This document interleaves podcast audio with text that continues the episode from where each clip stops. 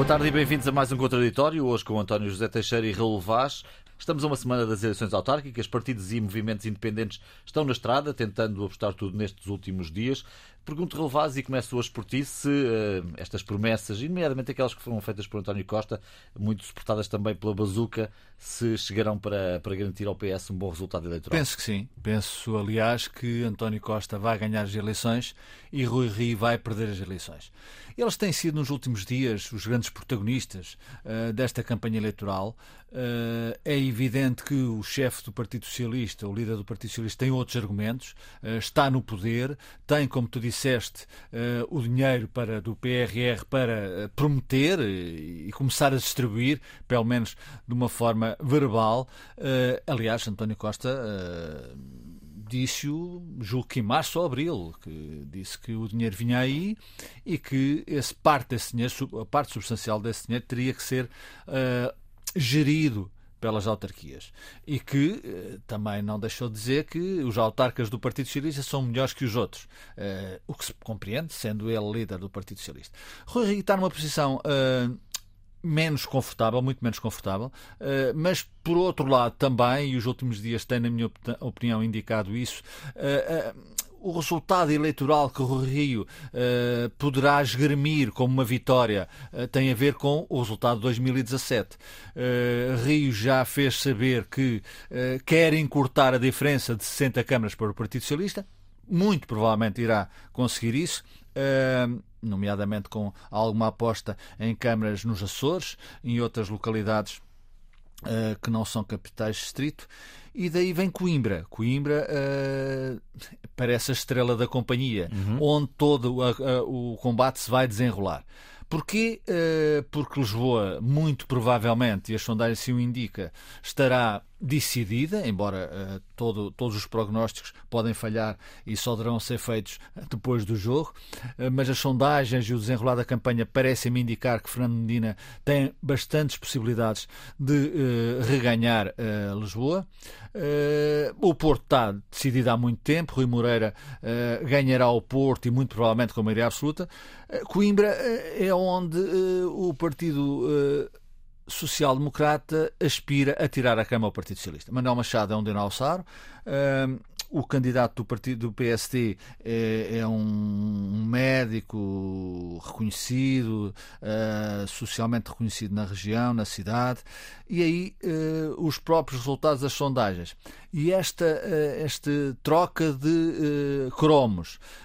O, o, Rui Rio, e é verdade, e é preciso dizer, a, a ideia do Tribunal Constitucional ir de Lisboa para Coimbra uh, não é de hoje, não é de hoje, tem praticamente dois anos, embora possa parecer uma ideia algo bizarra uh, em plena campanha eleitoral para as autárquicas, uh, a ideia de António Costa é de hoje. E a ideia é fazer uma maternidade, ou construir uma maternidade, ou lançar uma maternidade em três semanas.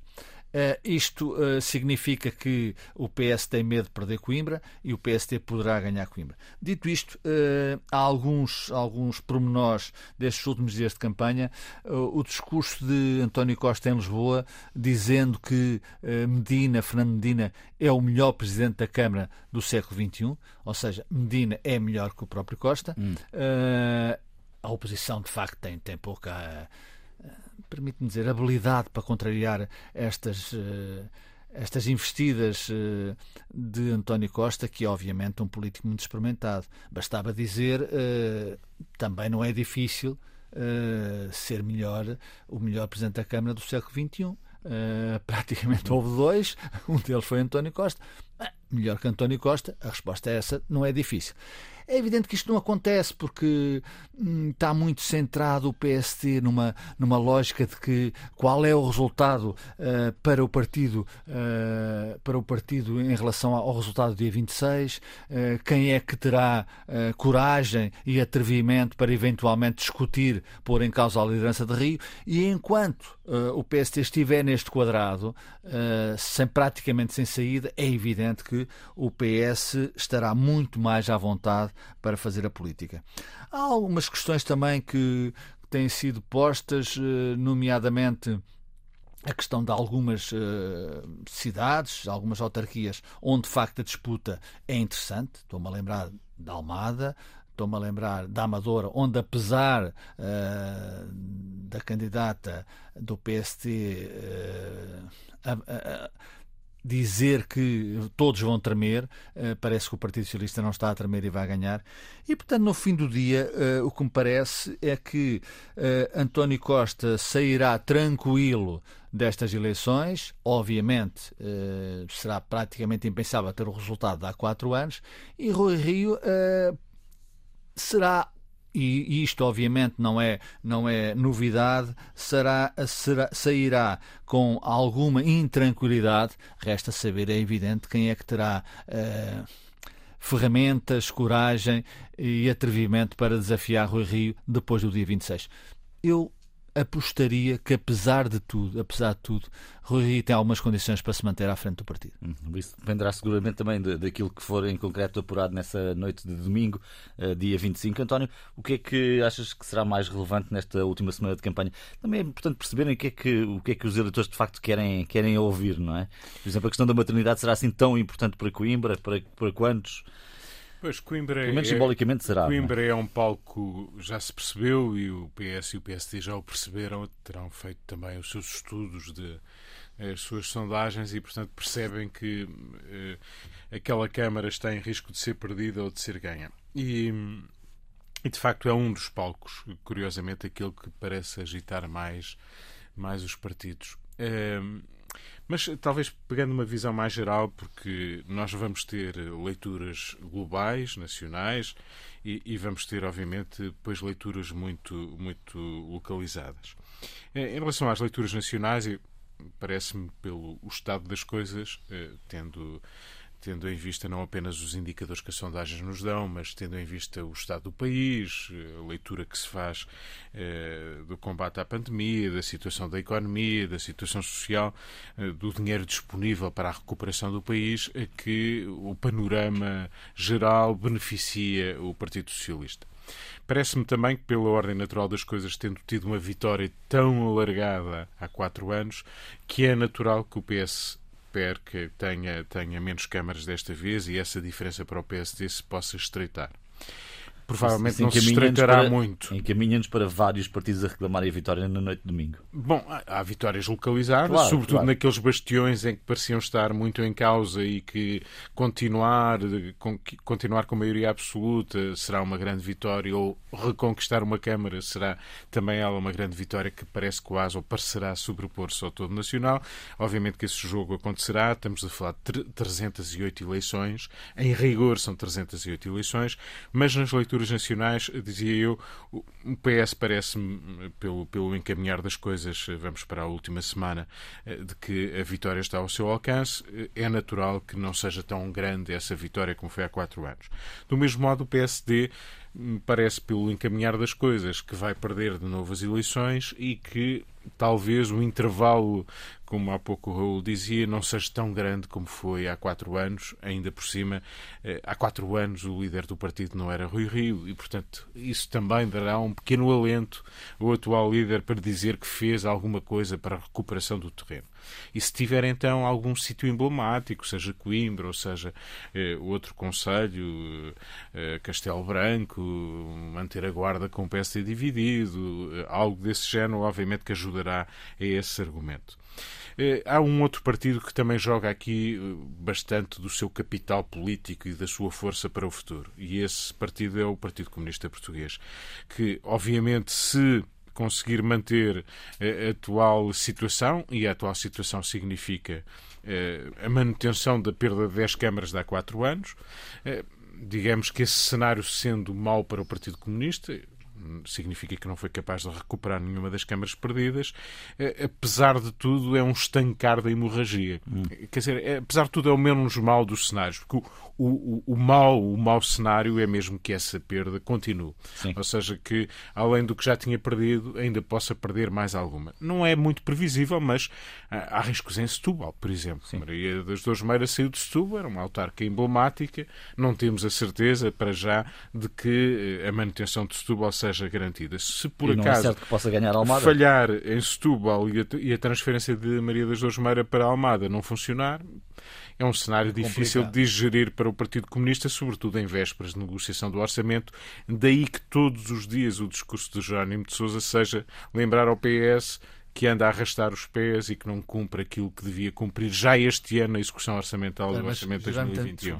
Jerónimo teve a ocasião de dizer que as autárquicas é uma coisa, o Orçamento de Estado é outra. Fazer essa destrinça, que inicialmente até parece também ser confortável para António Costa e, e, dizer, bom, o Partido Comunista assinalou isso, mas António Costa não resistiu, foi a Setúbal a dar umas bicadas no Partido Comunista, dizendo que eles são mais reivindicativos do que construtivos, o que obviamente Jerónimo de Sousa não achou propriamente muita graça e já lhe deu uh, resposta suficiente, uh, dizendo que era melhor ter uh, tento Tento. Era melhor ter tento nas palavras e não querer calar os autarcas comunistas. Portanto, há aqui, nestes três partidos, sobretudo, porque me quer parecer que o CDS tem tantas alianças com o PSD que o seu resultado vai surgir dissolvido, digamos, naquilo que for o resultado do, do PSD. Não é um resultado muito direto, tem poucas uhum. câmaras em que está sozinho, tem muitas câmaras em que está acompanhado, portanto, os seus desaires ou as suas vitórias,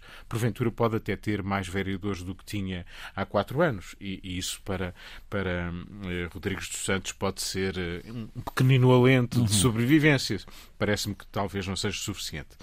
E, portanto, eh, na ilação, ainda estou nos resultados nacionais, peço depois Sim. para me deixares fazer alguma análise mais local, eh, parece-me que aquilo que, que foi dito pelo Raul em relação a Rui Rio, eh, muito provavelmente ele achará, se houver alguma coisa de, que, se, que tenha recuperado, que tem condições para, no Congresso de Janeiro, ir, ir, ir a votos para a liderança no Congresso, antes do Congresso diretas. ainda, nas diretas, e ir a votos com algum concorrente. Mas eu acho que eh, ou nos surpreende com uma vitória muito significativa em meia dúzia de câmaras importantes, ou vai ter concorrência séria no, nas próximas diretas. E Rui Rio saberá fazer a leitura estrada, do estado do partido, na mas na estrada ele vai mandando avisos, uhum. o PSD está nervoso, o Paulo Rangel anda na estrada, o Luís Montenegro já apareceu, é, depois há pequenas coisas que não ajudam nada, qual a necessidade do PSD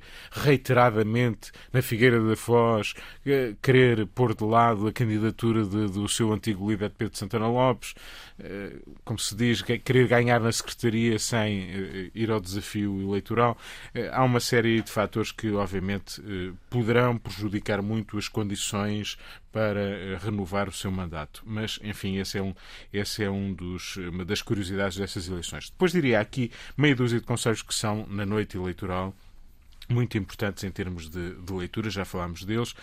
Obviamente que o Porto sabe que destino vai ter, a dúvida é se o PSD será a terceira força no Porto também, não, também é um resultado difícil de digerir. Era, foi escolhido o candidato por Rui Rio, foi o seu número 2 na Câmara do Porto quando ele eh, reinou eh, eh, muitos anos na, naquele município.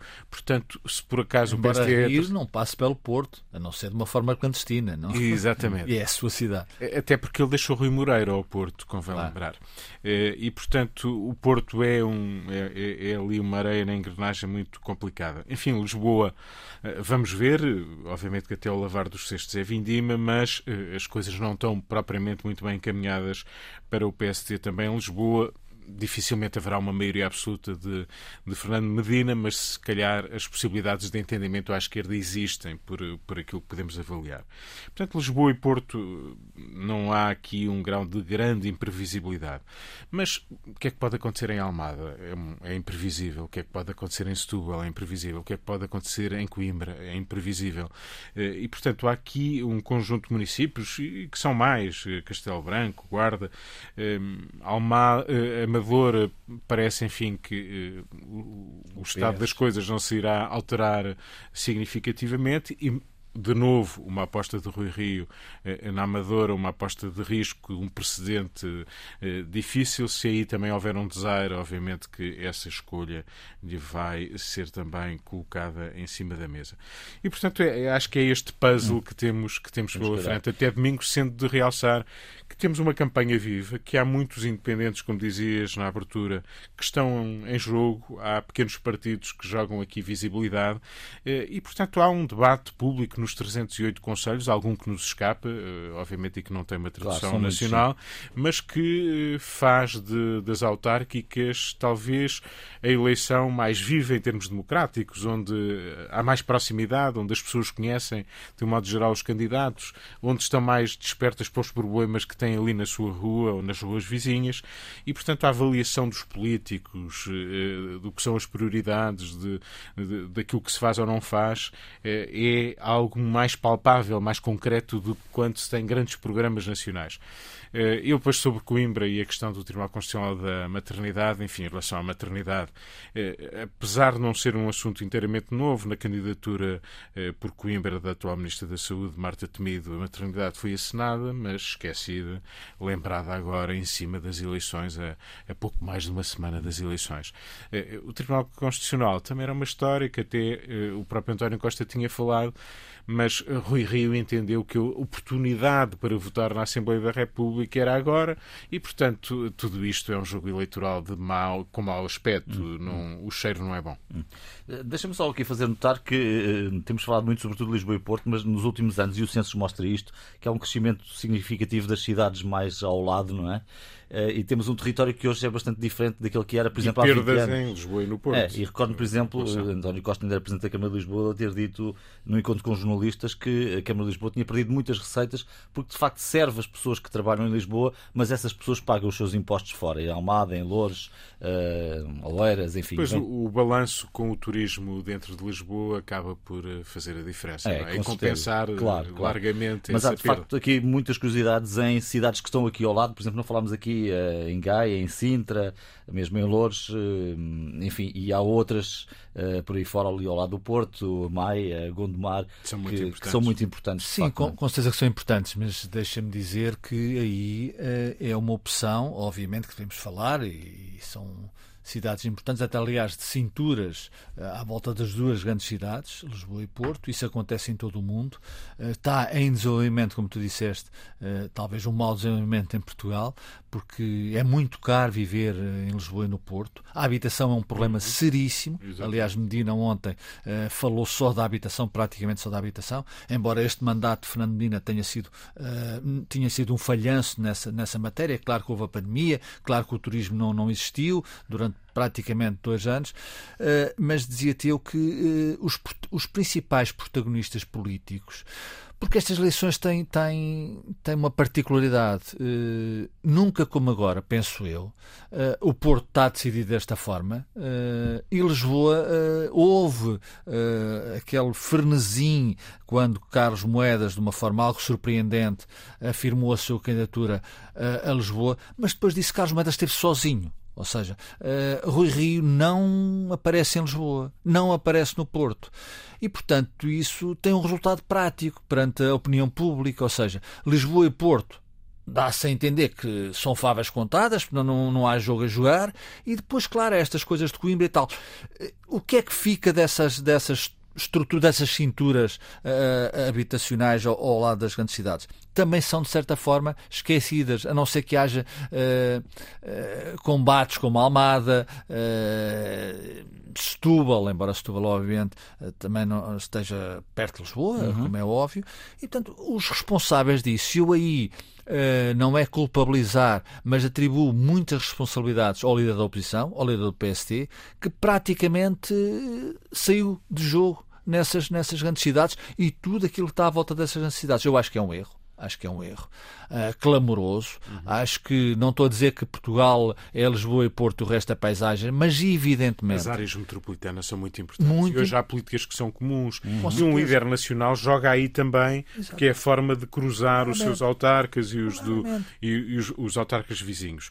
Eh, e isso é tão mais grave quando o próprio Rui Rio tem a noção de que o PSD corre graves riscos de se afastar de uma cobertura mais nacional e de onde há mais população, como dizias, eh, nem sequer em vésperas de eleições Com parece certeza. despertar para, para essa realidade. Claro, António, onde se ganham eleições legislativas, eh, e Rui Rio, Exatamente. penso eu de que, que quer ser candidato em 2023, é nessas grandes uhum. áreas populacionais. A área de Lisboa, do Porto, e bem entendido de outras áreas populacionais, mas sobretudo Lisboa e Porto. Rui deu isso de barato. Isto é um erro que não sei se lhe vai custar a liderança do PSD, mas prepara mal o partido para atacar, uh, durante estes dois anos, uh, até às legislativas, atacar esses centros populacionais e que são determinantes, obviamente, para a vida dos portugueses, porque a maioria da população uh, está concentrada no litoral e, particularmente, nessas áreas metropolitanas. Portanto, acho que Rui Rio, não sei se teve receio,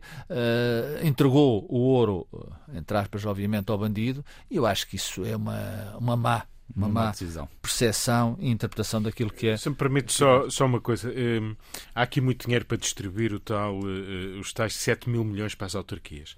Este dinheiro é dinheiro do país. O que eu acho mais extraordinário merecendo crítica, talvez algum exagero de parecer que eh, é o PS que está a distribuir dinheiro pelas autarquias, ou pelas suas autarquias, ou pelos candidatos bazuca, como já são chamados, é a oposição, e nomeadamente o PS, não perceberem que aquele dinheiro é do país, as câmaras podem concorrer a ele, todas as câmaras municipais. E, portanto, eu acho que devia ser assumido por, eh, pelo CDS, pelo PCP, pelo PSD, que há projetos, tem que haver projetos para aquele dinheiro e aquele dinheiro é do país, é do, também é das autarquias lideradas por o PSD, pelo, pelo, pelo, pelo PCP e, portanto, não se entende que esta ideia parece que é um dinheiro partidário. Aquele dinheiro, todo nós sabemos, não é um dinheiro que veio para um partido, nem é um milagre uh, socialista. Aquele dinheiro é um dinheiro europeu que vem para financiar a recuperação. Uh, é preciso apresentar projetos todos os municípios devem apresentar projetos, habitação nomeadamente. Eh, claro. E, portanto, eh, esta, esta falta de comparência eh, naquilo que é essencial, deixando o PS sozinho nessa matéria, é absolutamente extraordinária. E mais, António Costa já tinha anunciado que ia ser assim, Exatamente. publicamente. Nem sequer é uma surpresa. Desde março, que o, que o PSD, particularmente o PSD, e outros, mas uh, uhum. entendo, deveria ter preparado e construído era um discurso reivindicativo, alternativo, uh, com a base, a base de, de, da PISA era a mesma. Exatamente. E, portanto, não fez isso. Eu bem entendo, eu entendo a, a, leitura política de Paulo Rangel quando faz uma queixa até à senhora van der Leyen, o, o Primeiro-Ministro de Portugal está a exceder etc, Mas há outro discurso simultâneo que é de construção. Dizer, nós, com este dinheiro, fazemos melhor, temos mais projetos. Exatamente. Vamos a isso.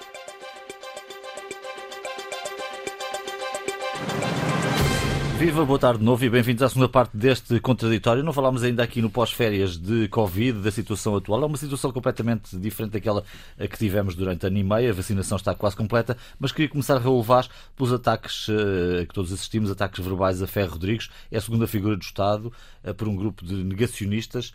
O que é que tens a comentar sobre isto? Felizmente foram só verbais, o que não quer dizer que isso não possa assumir outra outra dimensão. Eu acho que é um caso seríssimo. Não é só o ataque a Ferro Rodrigues, que obviamente é a segunda figura do Estado, fosse a quem fosse, mas sendo a, figura, a segunda figura do Estado, a, a, questão que passa para a opinião pública é que não há uh, mão neles, ou seja, o Estado, a autoridade do Estado não está a ser exercida.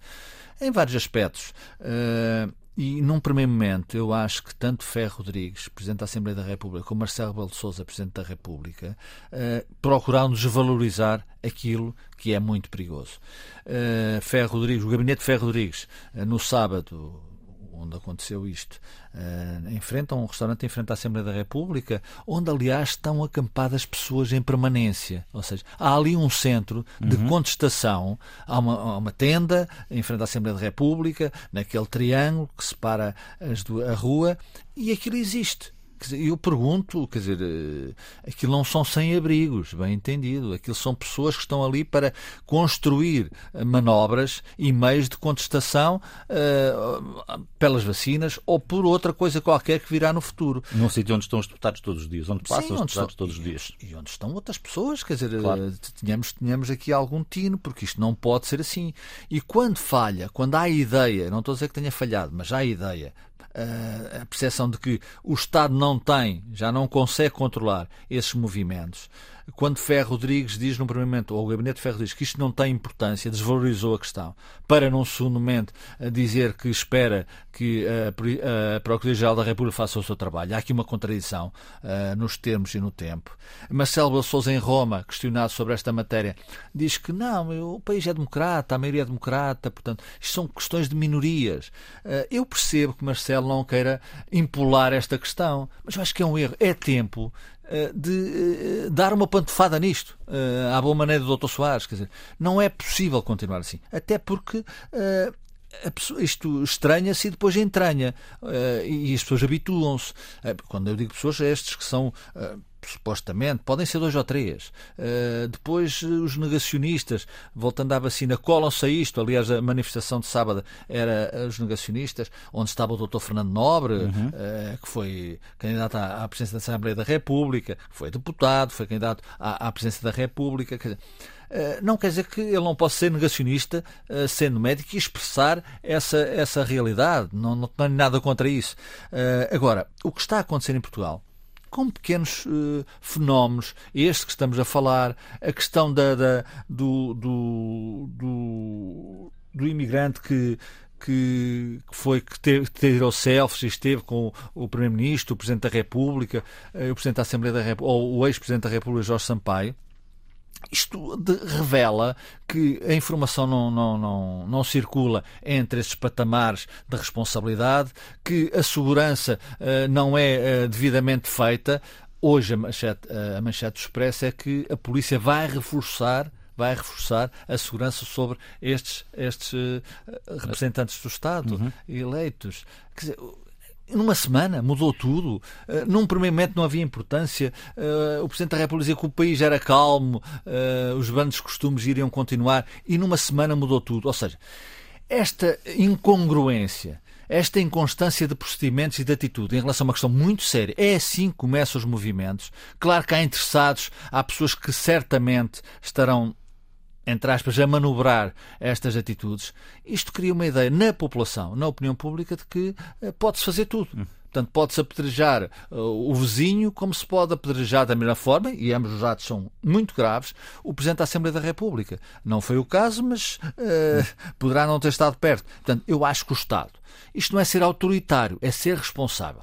Eu não gosto de um Estado autoritário, mas gosto de um Estado responsável. E essa responsabilidade, que é de todos, tem que ser transmitida pelos primeiros, ou seja, pela, pela Presidente da República, pelo chefe do Governo, pelo Presidente da República, pelos deputados, pelos líderes políticos, líderes económicos, líderes sociais. Isso tem que ser transmitido. E não está a ser transmitido. Pelo contrário, está a ser desvalorizado, ou até agora foi desvalorizado. Eu penso que é preciso dizer, uh, e só pode ser dito pelo Presidente da Assembleia, por Marcelo Rebelo de por António Costa, por Ferro Rodrigues. António Costa aqui é muito mais cauteloso, muito mais cauteloso e eu diria até muito mais prudente.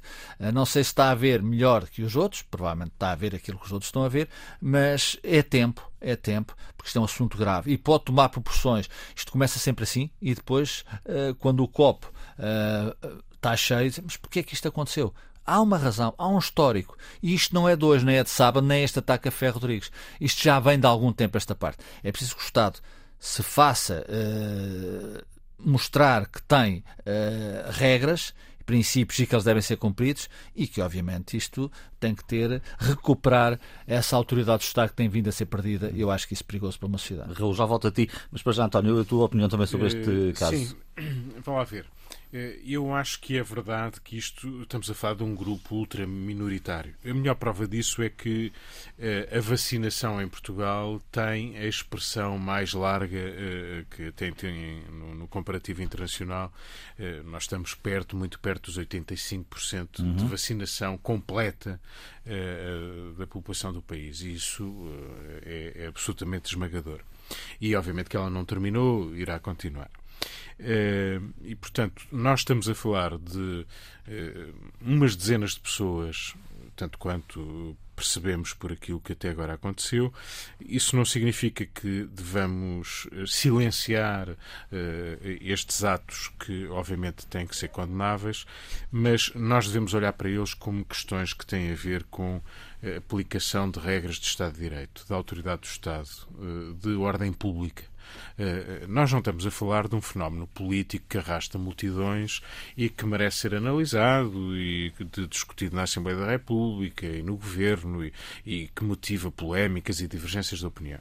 Nós estamos a falar, e independentemente do que possamos pensar sobre vacinas, saúde, o que é que, uhum. uh, que escolhas é que temos ou não temos. Eu não estou a falar disso. Eu estou a falar de desordeiros, estou a falar de pessoas que insultam, que ameaçam, que cercam.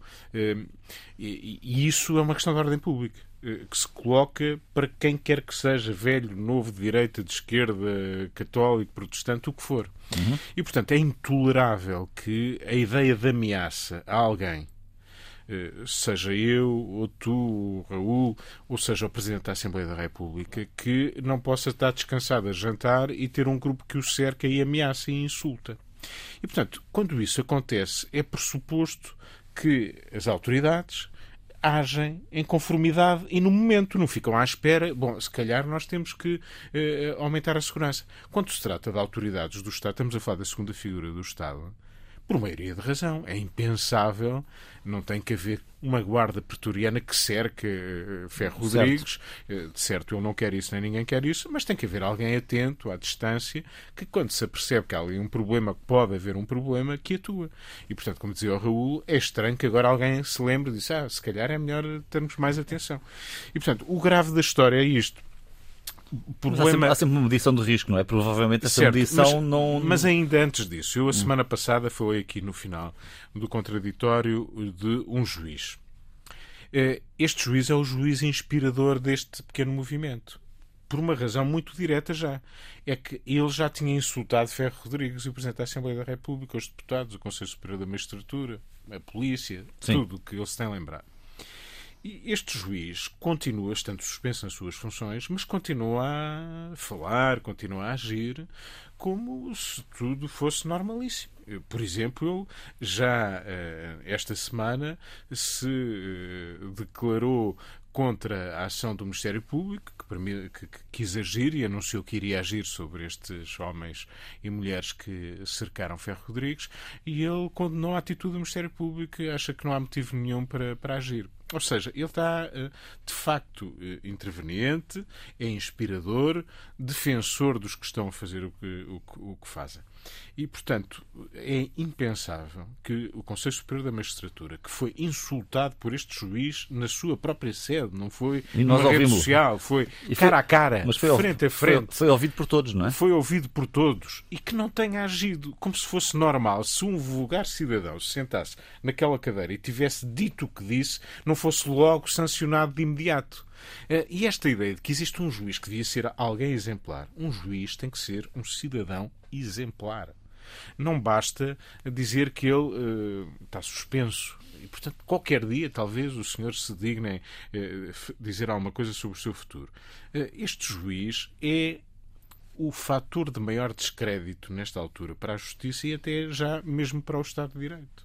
Porque quando um juiz se permite inspirar insultos, cercos à segunda figura do Estado e continua impune, como se nada acontecesse, eh, é algo que é impensável. Hum. Acho que claro. a própria justiça ainda não percebeu que este desrespeito sobre si própria Sim. se vai virar contra, contra, claro. contra, contra os órgãos da, Sim, das magistraturas, contra a sua autoridade, a sua credibilidade. E, portanto, o grave desta história é não é tanto haver um, um pequeno movimento ultraminoritário, Sejam são dezenas pessoas, de pessoas, o que seja. Isso pode acontecer. O que não pode acontecer, porque ninguém tem direito a fazer isso, mesmo que isoladamente, é ameaçar um cidadão ao lado, insultá-lo, eh, cercá-lo, condicioná-lo. Isso não pode acontecer com ninguém. E, por maioria da razão, ainda para mais, nos nossos representantes do Estado. E, e esta tolerância, nós somos um país, muitas vezes, muito eh, de grandes costumes, como costumamos dizer, às vezes descambamos, e os grandes costumes são muito relativos, mas parece haver aqui um deslaçamento uh, e uma ação que só mais tarde é que alguém acorda para o que tem a fazer. Uh, estamos a vigiar alguém que será uma grande ameaça uh, para o Estado, até em termos internacionais, durante anos, e de repente passa por lá ministros, primeiros-ministros. almoçam com eles. almoçam juntos, e, e como se fosse tudo normal, quer dizer, quando já está está a haver, já estão a existir sinais suficientemente preocupantes para se tomarem medidas. E isso é que é preocupante, mais do que o próprio pequeno claro. movimento inorgânico que, que, se forme. É natural que pessoas tenham divergências. É o exemplo que se transmite para a opinião. É. E surpreendeu-vos Nobre, Fernando Nobre foi, foi candidato a primeira figura do Estado e segunda. pode acontecer. Pode... Agora, o juiz, que o António está a falar, viu-se na televisão, e portanto as pessoas viram né, em todas as televisões, ele a desafiar a autoridade, os polícias, a dizer você não sabe com quem é que está a falar. Quem vê isto uhum. em casa diz, isto é tudo possível. Uhum. E cria, cria, aliás, a ideia de que há uns protegidos e outros que não são protegidos. Se é juiz, pode fazer isto. Eu, que sou cidadão comum, se fizer isto, se calhar vou preso. É esta uhum. a ideia que. Portanto, este fosso uh, de irresponsabilidade, este fosso social, uh, de estatuto, e as pessoas a essa altura começam a dizer: Eu também quero, eu também posso fazer, se isto não há rei nem roque. Uhum. E, e eu, eu fico perplexo, perplexo. Como é que não há uma atitude de uma, de uma pessoa que tenha essa, essa, essa dimensão de, de autoridade para dizer alto e para o baile.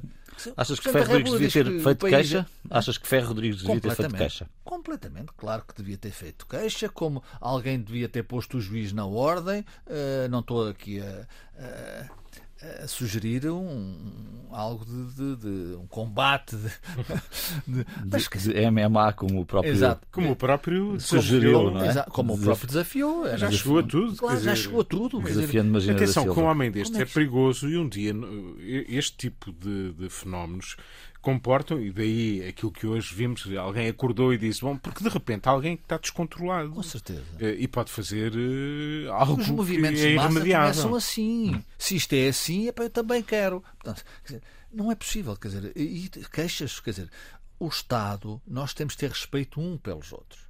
Se quando isso se perde, e estes exemplos são de perder esse respeito, o mínimo respeito, a coisa pode escambar e depois é tarde. Esperemos que não.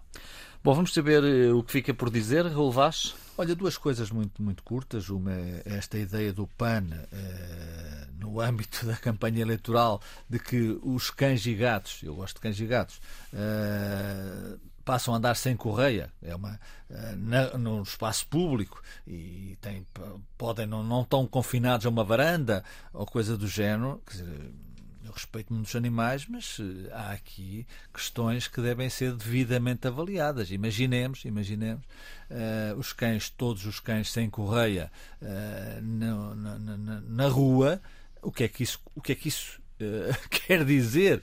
Enfim, eu acho que o PAN diz que não é radical, mas tem de facto algumas ideias que roçam o radical e a falta de senso e outras coisas mais.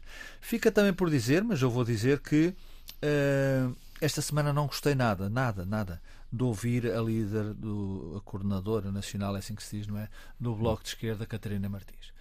Uh, nestes últimos dias, julgo que até ontem, quando sobre a questão da eletricidade, já se percebeu que se Catarina Martins um dia for poder, uh, será tudo, ou quase tudo, nacionalizado. Portanto, isso será outro país, será um país que não pode uh, estar no, no âmbito da União Europeia, no âmbito do mercado livre, onde obviamente há competitividade, há responsabilidade, há princípios e regras que naturalmente têm que ser cumpridas, mas portanto tudo aquilo que é Uh, ou tem algum cheiro de, de, privado, deixará de o ser. E sobre esta matéria, e é isso que eu não gostei de ouvir Catarina Martins dizer, com, toques claros de arrogância, eh, de alguma supremacia, eh, até a roçar, na minha opinião, eh, uma falta de educação que, que eu acho que numa pessoa com as responsabilidades públicas de Catarina Martins não deve ser aceitável dizer que o, o Partido Socialista, bem, isso eu entendo, uh, está feito, não foi isso que disse, mas está uh, articulado com esses interesses uh, demoníacos do setor privado, estou a falar da eletricidade, e mais uh, a direita, e quando, isto eu vou citar, quando fala da direita, diz a ridícula direita. Isto é absolutamente. Eu fiquei perplexo, quer dizer, ainda fico com algumas coisas, embora poucas. Portanto, eu acho que uh, a senhora Catarina Martins tem que ter juízo. E estou a dizer aquilo que eu penso. Tem que respeitar os outros, sejam de direita ou de esquerda, e tem que uh, perder a arrogância que tem vindo a alimentar o seu discurso, uh, por muito que haja setores da sociedade, e de uma forma obviamente livre, é assim que deve ser, que uh, gostam muito da, do discurso, presumo eu, de uma senhora Uh, ou de um senhor, não estou aqui a, com qualquer espécie de género na palavra, que é capaz de dizer é, os outros são ridículos, mesmo se sejam formações político-partidárias, como o Bloco de Esquerda com assento parlamentar, e eu não, eu não sou ridícula. Pensa Catarina Martins, eu acho que Catarina Martins foi esta semana muito, muito ridícula. Deixa-me só aqui, eh, em relação, voltando aqui ao tema que tu trouxeste sobre a proposta do PAN, só para clarificar aqui um ponto. Portanto, o PAN o que propõe é que eh, não possam estar acorrentados em permanência ou nas varandas em permanência apenas por três horas por, por dia. Querias acrescentar? Ah, não, apesar de tudo, é diferente, obviamente, daquilo que era, tinha sido a minha leitura, mas não deixa de ser intrusivo. O PAN quer entrar na casa das pessoas e dizer às pessoas: tira a coleira ao cão ou ao gato, ah, porque o gato ou o cão não pode ter coleira. É esse o tico do PAN, ou seja, ah, fazer aquilo que, pelos animais que eles dizem, e não deixar a liberdade das pessoas e até aos animais, julgo eu, a liberdade de ter coleira ou não ter coleira. Corrente. Corrente. Corrente. Isso é, de certa forma, uma coleira que o PAN quer eh, introduzir eh, na, casa, na casa das pessoas. É, é intolerável. António José Teixeira, o que fica por dizer? Eh, falámos há pouco, aflorámos aqui um pouco a ideia do Tribunal Constitucional que entrou na campanha Mas agora, independentemente da campanha e referindo-me apenas à posição do Tribunal Constitucional, Quinto decidiu também entrar na campanha, eh, que é algo que também não parece muito avisado, uma vez que não cabe aos juízes do Tribunal Constitucional, e aqui voltamos a falar de respeito e de quem se sabe dar ao respeito para ser respeitado, não cabe ao Tribunal Constitucional, isso nem sequer está uh, na Constituição, decidir ele próprio, para si próprio, onde é que se localiza. Não há nenhuma obrigação na lei de que seja em Lisboa, por exemplo. Ele está em Lisboa nesta altura e esteve sempre, esteve sempre em Lisboa. Eh, portanto, a decisão de transferir ou não transferir o Tribunal Constitucional de Lisboa é uma decisão política, legitimamente uma decisão eh, política que, aliás, exige, eh, exige mesmo até uma maioria qualificada. Eh, e, portanto, em primeiro lugar, eu julgo que o Tribunal Constitucional não tinha que se pronunciar sobre esta matéria, muito menos em campanha eleitoral, quando todos percebemos que este era um tema que entrou na campanha eleitoral. Mas, tendo-se pronunciado, é extraordinário que o seu grande argumento contra a, eh, a iniciativa de, de transferir o Tribunal para Coimbra seja o grave desprestígio que isso constituiria. Houve uma tentativa de reinterpretar uma fonte do Tribunal Constitucional, disse que se referiam que o desprestígio eh, do seu parecer era eh, apenas sobre eh, o facto de o órgão ser seletivamente, portanto, ser escolhido precisamente o Tribunal Constitucional para retirar eh, da capital do país continuamos no mesmo domínio, é pior, não sei se é pior ainda a emenda que o soneto, como, como se costuma dizer. E, portanto, a ideia de que transferir o Tribunal a um grave desprestígio é exatamente, funciona ao contrário, isto é, este argumento, ou este argumento falhado, é até uma razão eh, crescida então para transferir o Tribunal, eh, uma vez que a ideia de coesão territorial, de dignidade do país e do território a norte, no centro ou no sul do país, é, é obviamente um princípio que o Tribunal Constitucional devia ele próprio começar por respeitar. É grave que o tenha dito. E depois, só para terminar, eh, espero que o que se disse não tenha a ver com lobbies territoriais de, de, direito, o lobby de Coimbra, que teve os presidentes e que agora, na substituição dos juízes, volta a ter eh, eh, juristas eminentes de Coimbra que dominará o tribunal e, portanto, que isso pode fazer balançar a opinião do tribunal neste ou naquele sentido.